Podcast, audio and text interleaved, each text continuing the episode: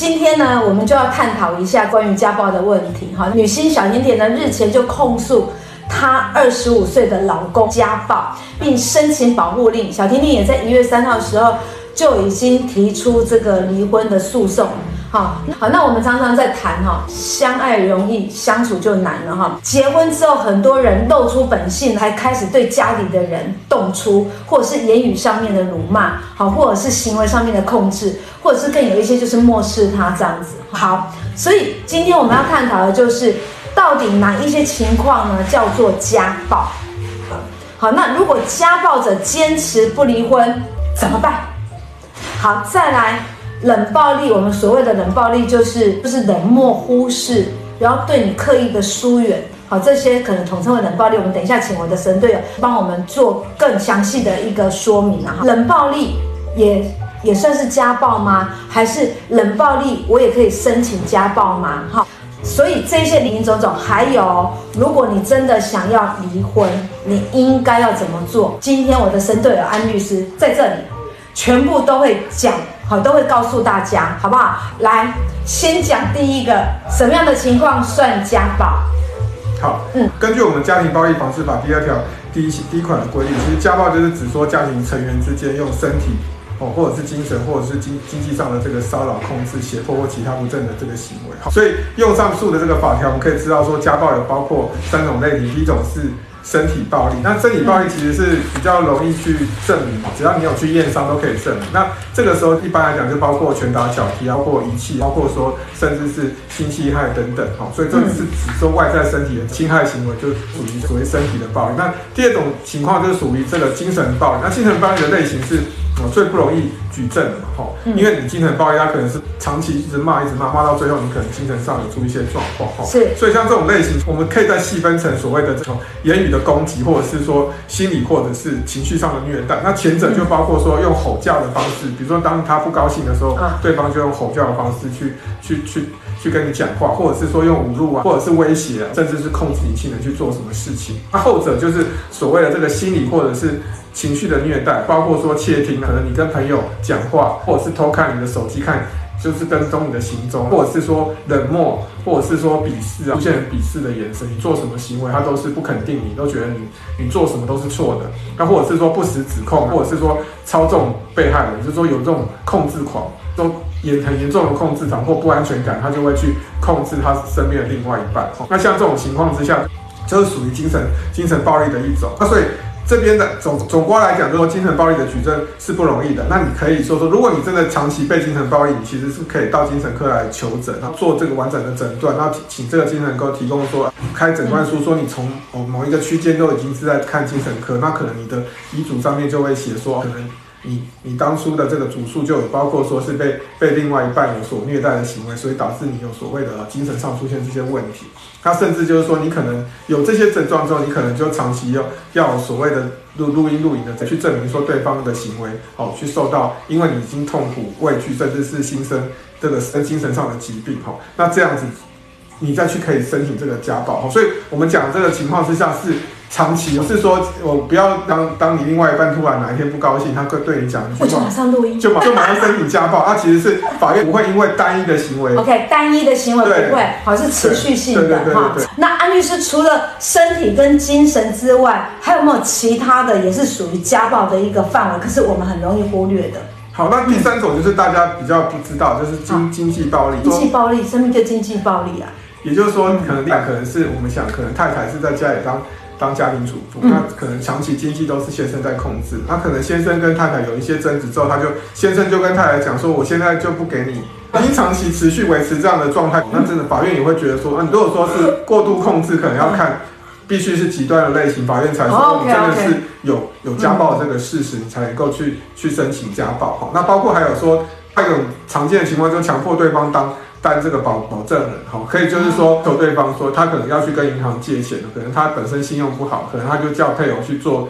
保证人。那如果被强迫当保证人的情况之下，也可以申请所谓的家暴，好，申请家暴类。所以我们现在看到的家暴类型，并不是所谓只有只有说身体受伤，也包括精神上的这个，也有包括经济上的暴力。所以大家就可以想一想哈，周边的朋友有没有这样的类型？好，所以我们知道了，所以基本上暴力家暴就分为。精神上的，还有经济上的哈，经济上的哦，这是有学到的。好，再来就是第二个问题哈，就是家暴者会丧失小孩的监护权吗？好，那其实就是说，这个夫妻离婚之后就会有涉及到小朋友的监护的问题，就是说到底要怎么，然后小朋友要跟谁住啊？那平常上学在哪里，学习在哪里，就会涉及到监护的问题。那当然，如果父父母之间协议离婚，当然就是可以可以约定。监护权的这种归属了哈，那但是根据民法一零五条之一的规定，也就是依照所谓未成年子女的这个最佳利益考量，说包括子女的这个年龄啊，或者是意愿啊，像现在现在之前这个所谓的大法官或者是宪法法庭都已经有解释到说，现在小朋友就像台艺这子女的这个争夺战里面，哦，这个宪法法庭都已经有解释到说，子女只要七岁以上，你就要让他啊法院让他有表表示自己的意见的这个自由，哦，所以这个情况之下，子女的年龄他他他的意愿也是很重要。那另外一个说，包括父母的这个经济状况或者是意愿也会很重要，所以呢，这个部分呢，就是之前我们讲说要看子女的最佳利益，用综合我们上述的这个因素来做判断。但是现在如果家暴者本身他可能是哈，可能是先生对太太做家暴，那这时候他对小朋友没有家暴，那是会不会影响到说他后面夫妻离婚之后小朋友的监护权呢？那根据我们这家庭暴力防治法第四十三条的规定。法院依法为这个未成年子女酌定或改定权利义务的行使的的部分哦，因为他会认为说，哎，已经发生家庭暴，先生对太太已经发生暴力了，这个时候推定说，这个先生对于对于这个子女的照顾可能会不利于这个子女。好，所以如果一方好，粉丝们如果听到说你的朋友或你自己遇到有这样的情节的时候，如果他方如果已经有暴力的这个记录的时候，就是已经有申已经你已经有申请家暴令下来了。那法院就会审酌，除了一零五条之一的这个因素之外，他也会依法根据家庭暴力防治法四十三条的规定，好，推定这个施暴者这个爸爸，也就是这个先生，是不是善意的父母，那就不能够不适宜担任这个小朋友的监护权。好，所以这个部分如果有家暴的这个事实，可能会影响到爸爸或者先生去争取小朋友的监护权。好，所以如果今天你今天正在跟对，好，跟跟另外一半有这样子，可能已经洽谈。离婚可能对监护权有争执的时候，我们就建议说，如果是对方有家暴的事实，可能你去申请家暴之后，在后面再来谈这个离婚，或者是法院在酌定，后面再打监护权官司的时候，你可能就会比较站在比较好的立基点。好，所以不要再去听到说什么先生比较有钱，所以你就不能争监护权，或哦小，或者是说可能是小你你说小朋友可能是你生的是一个儿子，可能妈妈要争监护权，就说啊可能会儿子会判给爸爸，所以所以可能你会比较弱势，这些东西都已经。不是现在我们这个所谓法院在判定监护权的依据，我们要看个案的判断来去酌定各种因素。OK，好，安律师，另外还有一个问题，我想要请安律师的角度呢，大家试一下冷暴力，好不好？因为我们常常听到冷暴力，好，那可是冷暴力，第一个它到底是什么？什么东西叫冷暴力？好，那怎么界定它？那再来就是说。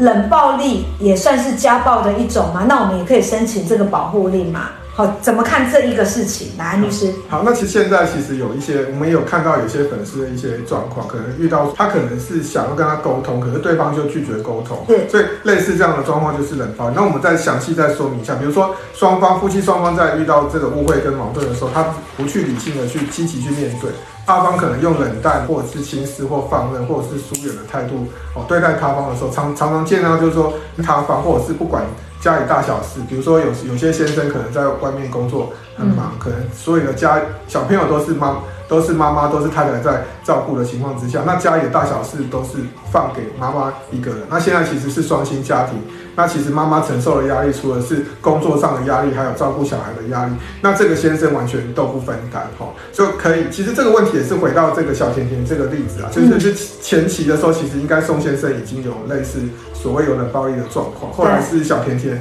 感觉上是受不了了。我们看看新闻是这样讲，所以如果说粉丝们家有遇到类似这样的问题，其实是这个状况之下就是属于。冷暴力，但这个施暴者他虽然没有跟你讲很难听的话，他就是默默忍忍的，然后可能他每天煮饭给他吃，他吃完饭他就自己在外面看电视，在看自己的电视，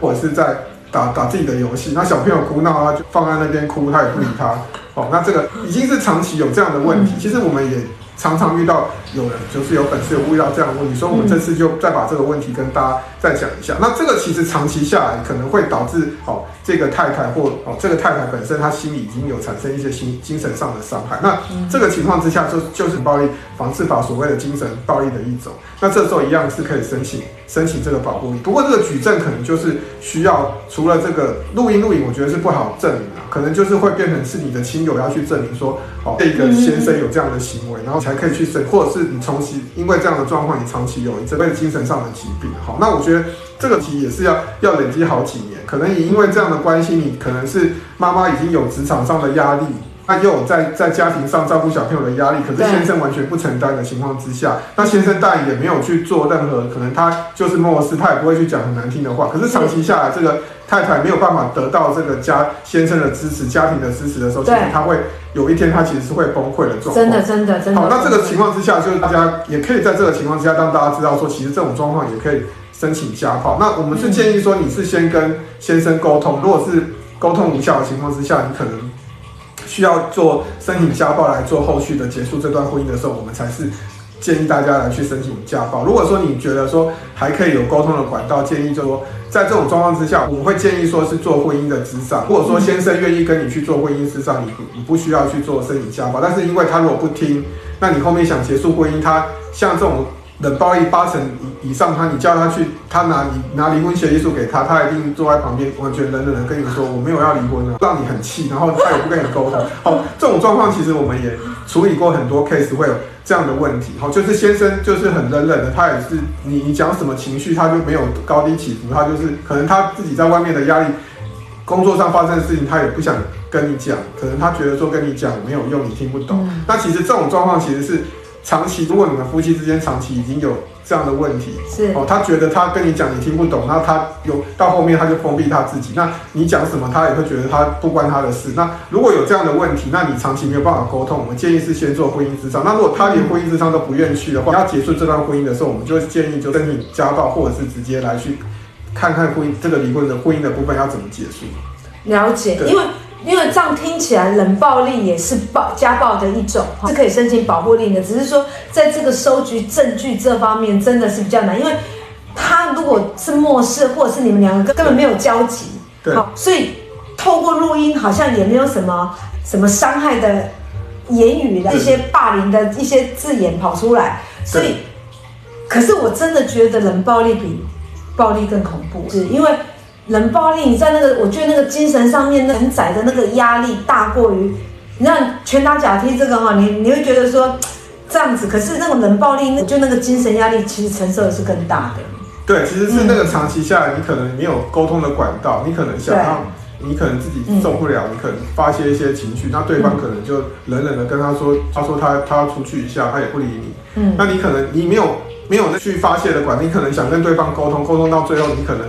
你可能用冷静的方式，或者是你用激烈的方式，对方都不理你的时候，那这时候其实是你，你可能会反而心里会受到更，你没有宣泄的这个管道，对，那你对方也不跟你沟通，那其实这情况之下，其实就有可能你你也觉得没有办法继续这个婚姻，那这时候我们就才会告诉你说，可能接下来用这样的家暴或者是说诉请离婚的方式来做解决。嗯。好，那如果真的像是这样子冷暴力的一个方式哈，那我们应该具体一点，我们真的想诉请离婚。好，那比较棘手，这个部分会比较棘手，所以应该有一些步骤吧。律师，你要教我们怎么样，有一些步骤，让我们可以顺利的把这件事情结束掉。好，嗯，那这个部分第一个就是说，如果你你已经是针对这对另外一半的冷暴力，你已经想要结束这个婚姻的时候，我们就会建议说，第一个步骤你就是要录音录影收证嘛，因为你不管你今天受害者，你要去做。做保护令或者是诉请法院裁判离婚，你都是必须要有相当的这个证据，去让法院去认定说有这样子家暴的事实。可能已经心里想到说，我想要远离这个，我不想住在这里。那这时候，因为你已经你讲到他已经关起门来，你已经准备要申请家暴跟离婚了。那这时候你搬离原来住处的时候，你可能就是要再发个存证信函跟对方说，我已经。搬离了，那可能是接下来要跟你洽谈离婚。那这个这个情况之下，就你必须要发存证信函，否则你你你这个时候没有做任何动作的时候，对方他可能就是觉得说他这样，他可能他觉得这样很好啊，反正有人帮他照顾小孩，有人帮他煮饭，有人帮他洗衣服，那这个他什么都不用改变，他为什么要结束呢？对啊，对啊，哈。那这个时候你如果没有好，你没有去 去做存证性啊，对方就会主张说没有啊，他。你呃这个太太先要遗弃我了，我我什么都没有做。哦，会被告遗弃？对，被告恶意遗弃，就是说你后面如果你你太太要去诉请离婚的时候，嗯、对方就说我没有错啊，是太太要先离开我的。这时候你你的婚姻反而离不成，哈，所以就是说，如果你已经下定决心，好，对方先生已经有冷暴力，你就要离开。你收完证之后，你就要在搬离住处的时候，就请你要再发一个，先发个存在信跟对方讲说，我已经要离开这个家，我不想跟你维持这个婚姻。你要讲出这个理由，你才能够离开家里。OK。对，那最后一个步骤就是，当然讲之后，你就是要诉请跟法院诉请离婚。那、嗯、这时候我们就有提到民法一百一零五二条的这个第一项第三款是不堪同居的虐待，也就是说这个部分很暴力是属于这个不堪同居的虐待的一种，所以你可以直接用一零五二条第一项第三款去诉请，哦，做一个诉请离婚，去主张说你已经不堪同居的虐待，虐待就所谓的包括身体跟精神的虐待，那这个冷暴力就属于精神上的虐待。那这个情况之下，你就可以诉请离婚。那同时你也可以依照一五二条第二款这个所谓这个难以维持婚姻的事由来诉请法院来做离婚的动作。好，所以这部分就跟大家讲说，如果遇到冷暴力哈，怎么样都没有办法解决的情况之下，你也想结束这个婚姻的时候，你就可以记得三个步骤。第一个就是还是要收证，好不好？不管录音录影的方式，还是要收证。第二个，你可以搬离原本的住处，不过有一个非常重要的就是。在你要搬离原本的住的地方之前，你要先寄一个存证信函给对方。对，好，如果你没有做这个动作，好，很有可能会。被告恶意遗弃，对，好，那这样你本来想要很顺利的可以结束这段婚姻，就不一定了，哈，就不一定这个结局就不一定是你期待的那样发生。庭长常常在讲，有时候你多一个动作，在法律上面你多一个动作，会让你的大事化小，小事化无，我会按照你的期待，好，你就可以有胜算。可是如果你少了这个法律的认知，少了那么一个动作，就如同这一个少记了这个存证信函。可可能事情就不像我们想象的这样子，可能离婚官司会拖得很长，或者是没有这么理想。好，如果他告你恶意遗弃的时候，是不是还要解决恶意遗弃这这一块？好，所以一拉时间又长了，然后的虐你的那个精神压力又更大了。好，所以好的，然后呢，接下来呢，我就要请安律师呢再帮我们做一个总结，好不好？好，帮大家把重点快速整理过哈。来，哪一些情况是算家暴？好，那根据《家庭暴力防治法》第二条第一项的规定，其实家暴就可以分成身体暴力、精神暴力跟跟所谓的经济暴力三种。那其实范围很广泛。那只不过说不是属于明显的这个外伤才算是家暴。如果是他边他方是用所谓的语言暴力，或者是故意冷淡，或者不给经生活费这种等等方式，都是属于这个精神暴力跟或者是经济。经济暴力的这种范围，所以大家如果有类似这三种状况情况之下，有长期持续的情况之下，你就可以跟法院申请所谓的保护令的这个部分。好，那家暴者会丧失小孩的监护权吗？好，那这个对方如果有这块参照一零五条之一的这个规定所定的这个定未成年加利益的这个方式之外，同时会根据家庭暴力防治法去推定这个施暴者是属于不是善意的父母，吼，所以判定他判断他不是小朋友的监护权。不过有时候家暴的类型不是只发生在夫妻之间嘛，就是有可能不是没有涉及，这边可能有没有涉及到儿童。的这个虐待，那家暴者虽然是对另外一半所谓有暴力的行为，但是这时候也会影响到他取得监护权的这个部分。OK，好，这是补充说明了哈。再来，另外冷暴力，我们可以申请家暴吗？对，就是说对方有冷暴力这个情况之下拒绝对话的情况之下，其实长期对他方可能也是哦一种精神上的这个这个虐这个暴力，好，所以就会属于家庭暴力防治法所谓的精神暴力的一种。那这时候一样是可以申请保护令的。所以所以所以说，因为现在的形态其实。这个婚姻的形态，最后走到过程中，有可能是另外一半对你非常冷漠，或你你对他抱怨什么，他就不理不睬。那针针对这种状况之下，就是属于冷暴力的状况。那如果长期持续，你有没有办法接受？那你想要结束的时候，这个同样也可以申请家暴来去做后面的这个离婚的这个动作。好，那最后我要请安律师来告诉我们哈，如果我们真的没有办法忍受冷暴力啊，其实他是有一些步骤可以告诉我们该怎么样把这个。婚啊，顺利的把它离了，应该怎么样结束啊？来，安律师。好，我们再跟大家讲说，如果你今天对另外一半对你有冷暴力，那你其实是没有办法接受。我们还是建议说，如果你觉得这个婚姻有可能，你还是先做婚姻咨商。但是如果另外一半他就是觉得我婚姻没有问题，他不愿意做咨商，那你也觉得已经称心了，我不想跟他继续。这时候我们就会建议下面的步骤来处理。第一个就是说，你受害者你就必须要做录音录影的存证，或请其他家庭成员来作证，证明说。施暴者长期有这种冷暴力、故意冷淡、故意不理会的行为，对家里的大小事、对小朋友的大小事也不参加，然后对小朋友的这个需求他完全也不理。那这种当有这种状况之下，你就已经构成精神暴力的一种，可以申请家暴。那另外，你做完录音录影收证，那你跟家庭成员讲好，说你要他未未来会帮你做作证的时候。再来就是你可以去搬离原住处，但不过你搬离原住处之前，你要先先发存证信来跟对方讲说，我已经搬搬离家里，我要跟你谈离婚，因为你不做这个动作，对方反而会说，哦，我都没有错，你为什么要离开我？那对方反而说你是恶意遗弃他，你后面要离婚反而是这个路会走得更艰难。那最后一个部分就是说，你已经做了录音录影的收证，你请家里的成员作证，这部分也沟通好了。那同时你搬离住处也发了存证信啊，接下来你就可以跟法院诉做诉请离婚的动作，等法院来做相关的裁判，那让你可以结束这一段不愉快的婚姻。OK，好，好，那应该这样子就应该没有了啦，哈。对，好，哇，谢谢安律师，今天辛苦了哈。好，那。我们早安霆嫂呢，下个礼拜我们就会大家过年了嘛，哈，所以呢，就让大家好好的过年，好不好？好好的过年哈。然后呢，我们在这边先祝福大家新年快乐，新年快乐，兔年行大运哈。OK，拜拜。好，我们就两个礼拜后见啦，拜拜拜拜。